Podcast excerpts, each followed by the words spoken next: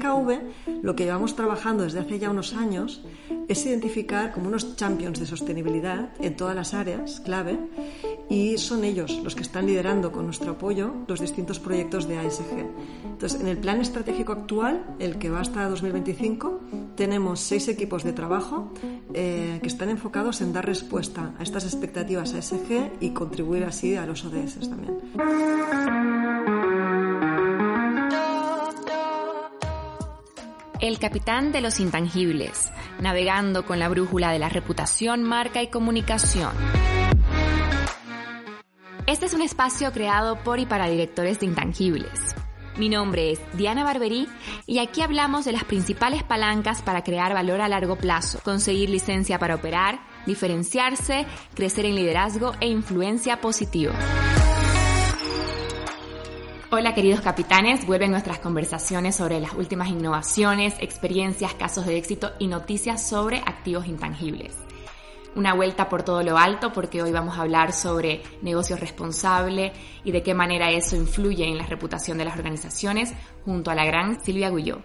Nos hace mucha ilusión contar contigo. Gracias por estar aquí, Silvia. Muchas gracias por invitarme. Silvia se desempeña como directora de negocios responsable y reputación del grupo de KV Seguros, filial española del grupo reasegurador alemán Munich Re. Allí es responsable de la estrategia de sostenibilidad ASG, liderando más de 40 proyectos para desarrollar la gestión responsable, aumentar la implicación de los grupos de interés e impulsar la innovación social y ambiental. Es además doctora en responsabilidad y gestión ética pero el título que más nos llena de orgullo es que es profesora de nuestro programa directivo de Global CCO, además de Sherpa en esta edición. Sí, sí, lo de Sherpa me hace especialmente ilusión, la verdad. O sea, que, es un placer estar con vosotros. Para nosotros también. Es un placer tenerte, Silvia. Eres una pieza fundamental para que DKV Seguro sea esa empresa líder en gestión de intangibles. Cuéntanos, ¿Qué significa ser una empresa responsable? ¿Qué esperan de este tipo de organizaciones los stakeholders? Eh, la función del DIRSE o el Chief Sustainability Officer o director de sostenibilidad o de negocio responsable o reputación o incluso innovación son puestos clave para asegurar e incrementar el valor de una compañía, en lo que llamamos el valor de los intangibles. Me contaban hace poco que antes, para conocer bien una empresa y su potencial de crecimiento, lo normal era entrevistarse con el CEO y el financiero y que ahora solicitan además la presencia del máximo responsable en temas de sostenibilidad o asuntos ASG. Y en DKV entendemos que una empresa responsable debe, ante todo, conocer e incluso anticiparse a las expectativas éticas o de gobernanza, sociales y medioambientales de sus grupos de interés. Y eso lo consigue creando un diálogo abierto, constante, con sus grupos de interés, pensando siempre en el largo plazo y enfocándose en crear un valor compartido, es decir, crear valor a todos los grupos de interés, sean accionistas, empleados, proveedores o las generaciones futuras como grupo de interés.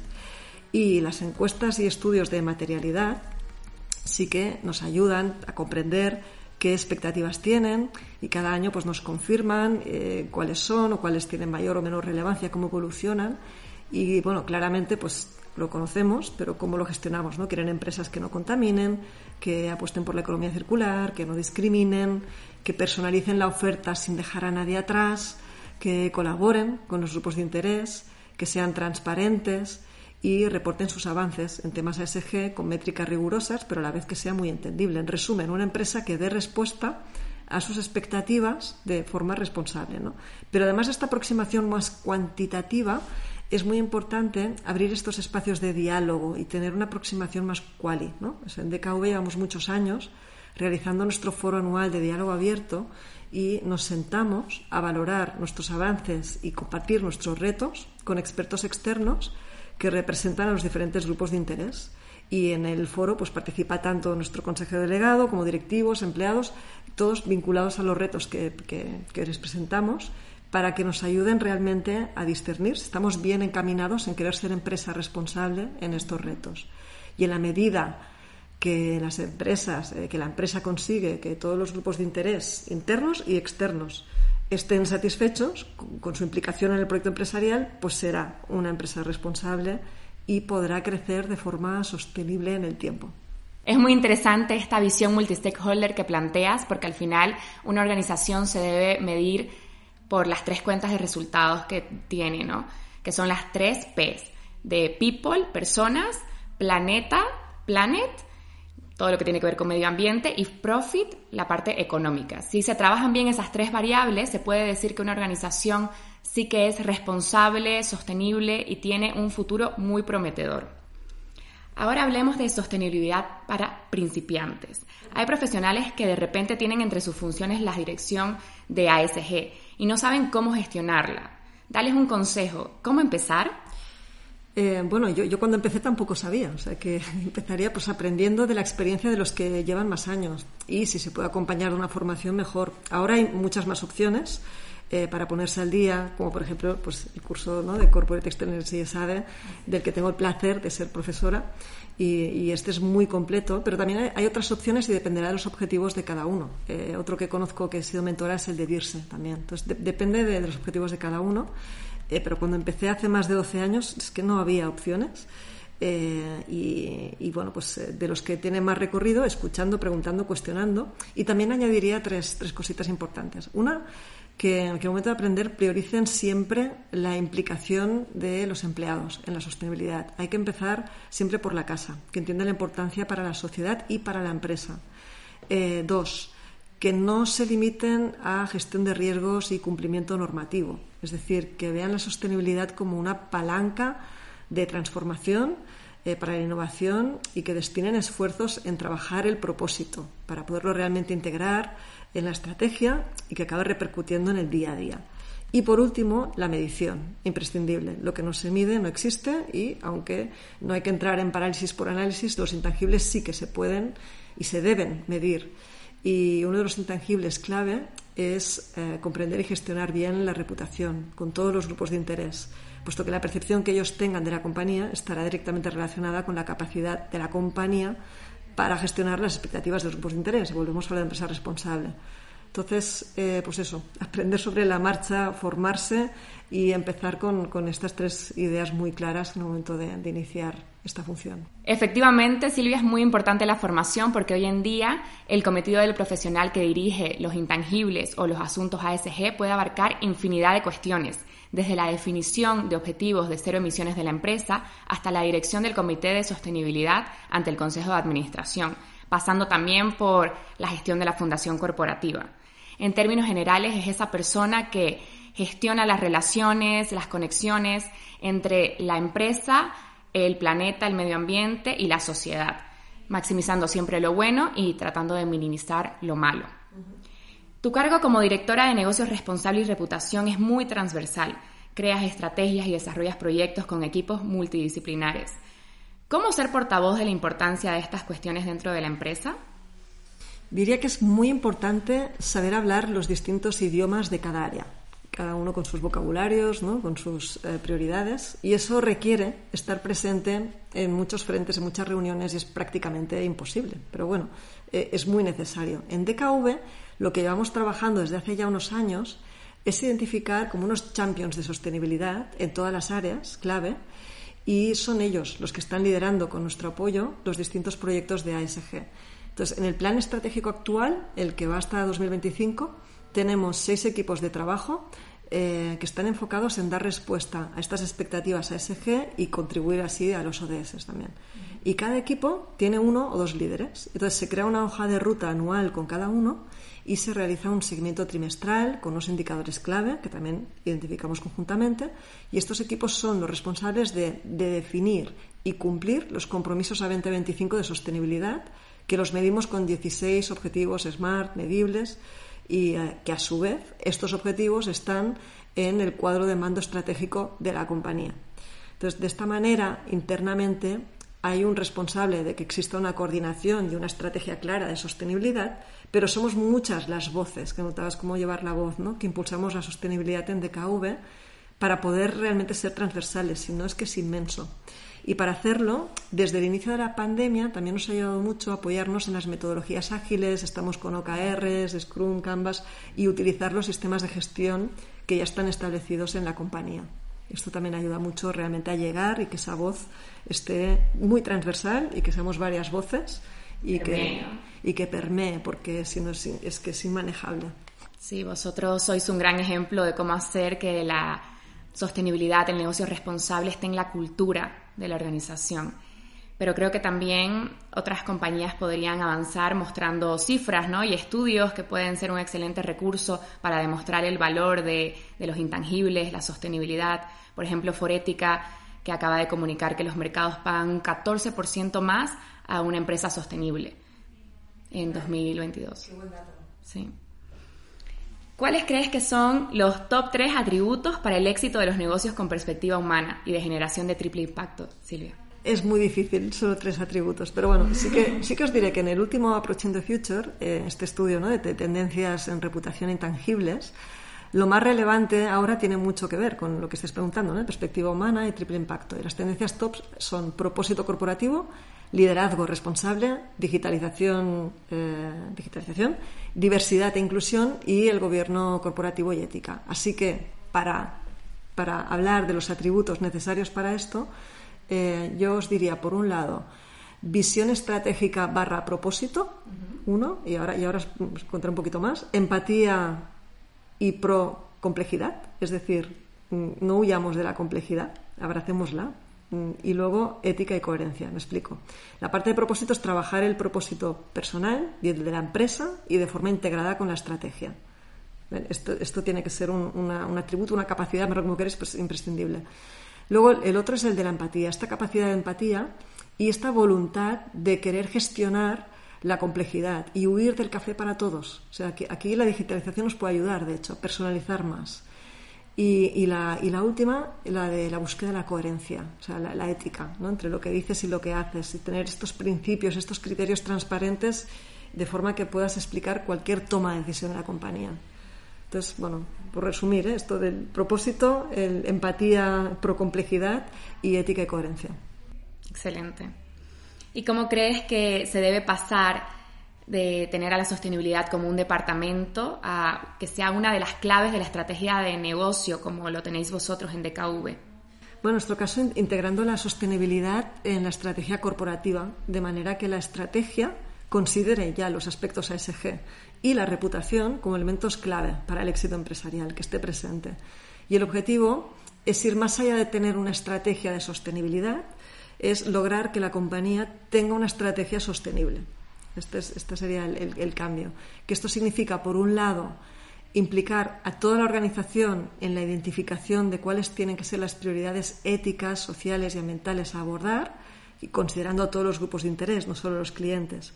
Y en DKV, en cada plan estratégico, hay un grupo de trabajo transversal que hace este ejercicio. En el último plan participaron 22 personas de 16 áreas diferentes de la compañía y de ahí se crearon seis equipos de trabajo y sus coordinadores son quienes eh, pues presentaron la estrategia de sostenibilidad para su aprobación al comité de dirección.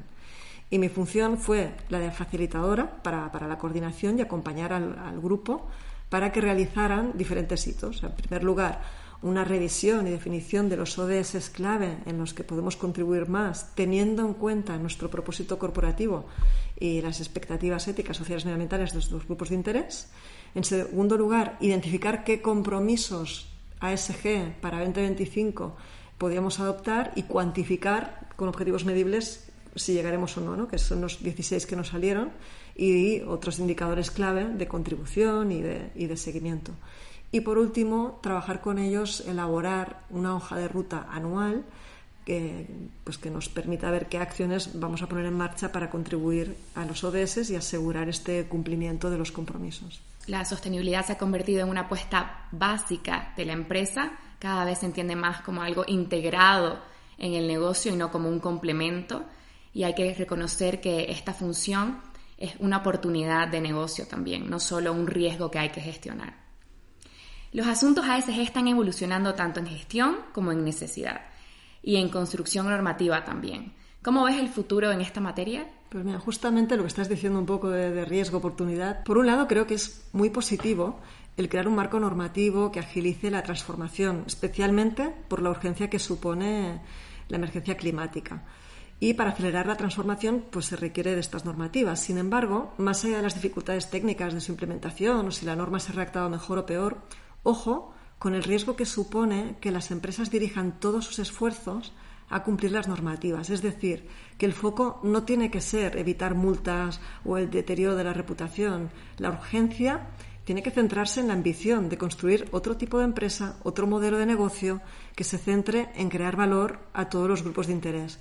Y tendrá éxito quien mejor dé respuesta a las expectativas de los grupos de interés. Es decir, que la normativa no tiene que robar la atención a la innovación, a la transformación, a la creación de empresas con propósito, todo el movimiento Bicor.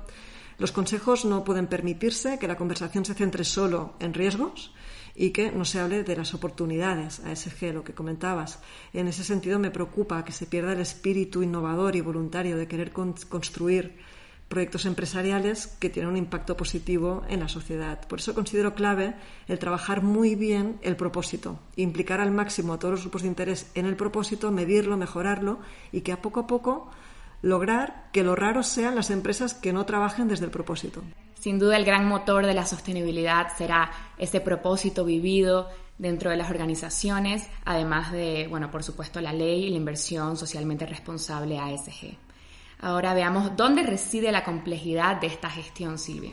Eh, la gestión de los aspectos ASG implica un gran esfuerzo de análisis, conocimiento y priorización de los mismos, porque el, trabajo a realizar es importante y es urgente eh, debido a la creciente presión de los analistas financieros, el tsunami normativo y también a un creciente interés por parte de los clientes siendo las nuevas generaciones mucho más activas en sostenibilidad. Y no tiene sentido priorizar una letra sobre la otra. ¿no? Las tres, de la, A, la S y la G, están altamente interconectadas. Por ejemplo, yo no podré mejorar en la E si la G de gobernanza no está mínimamente trabajada. Entonces, hay que abordarlas a la vez. Y esta es parte del, del problema. La complejidad reside, por un lado, en la cantidad de temas a abordar, tan distintos y críticos, y que en muchos casos se requieren de expertos o conocimientos que igual la empresa no tiene y, el tema este de la interconexión. Entonces, para abordar la complejidad ayuda mucho mejorar en la medición y la visualización ágil de datos clave y la integración en la estrategia.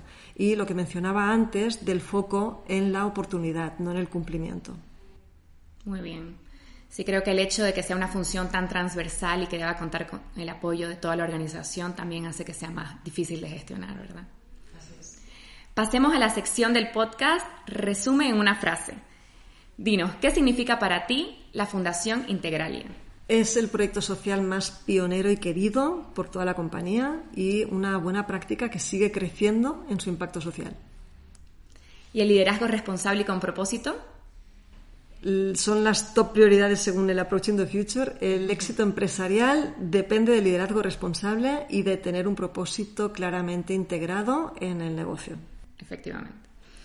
¿Diálogo con grupos de interés? Imprescindible para cualquier estrategia de sostenibilidad, para crear valor ético, social y ambiental en la relación con ellos. Y además tú eres una de las grandes expertas en España de este tema. Sherpa de Global CCO. Es un honor y un placer poder compartir conocimientos y experiencias con personas que tienen la misma visión de cómo debe ser la empresa del futuro. Coméntanos, Silvia, una anécdota sobre la evolución de tu función en estos años, porque tú llevas mucho tiempo trabajando en sostenibilidad. Hablabas de transversalidad y va por ahí. Eh, somos tan, tan transversales que a veces no se nos ve, pero poco a poco eh, vamos, vamos mejorando. Recuerdo hace 10 años situaciones como ¿qué tienes tú que ver con este proyecto, este producto sostenible? O preguntas como, espera, que este tema ya está muy relacionado con el negocio, ¿no? ¿Qué tiene que ver en, aquel entonces responsabilidad social? Cuando resulta que, que, eran proyectos que estábamos liderando desde el área, ¿no? Internamente. Y, ahí es cuando nos cambiamos, de hecho, el nombre a negocio responsable para que realmente quedara muy claro que estamos abordando temas del negocio. Y por, su, bueno, por suerte ya no estamos en eso y poco a poco los responsables de sostenibilidad creo que se nos ve más y se nos reconoce como una área de transformación clave para el crecimiento de la compañía. Gracias, Silvia. Gracias por tu tiempo. Es un placer escuchar tu visión tan inspiradora que otras compañías seguramente seguirán. Muchísimas gracias a vosotros, un placer.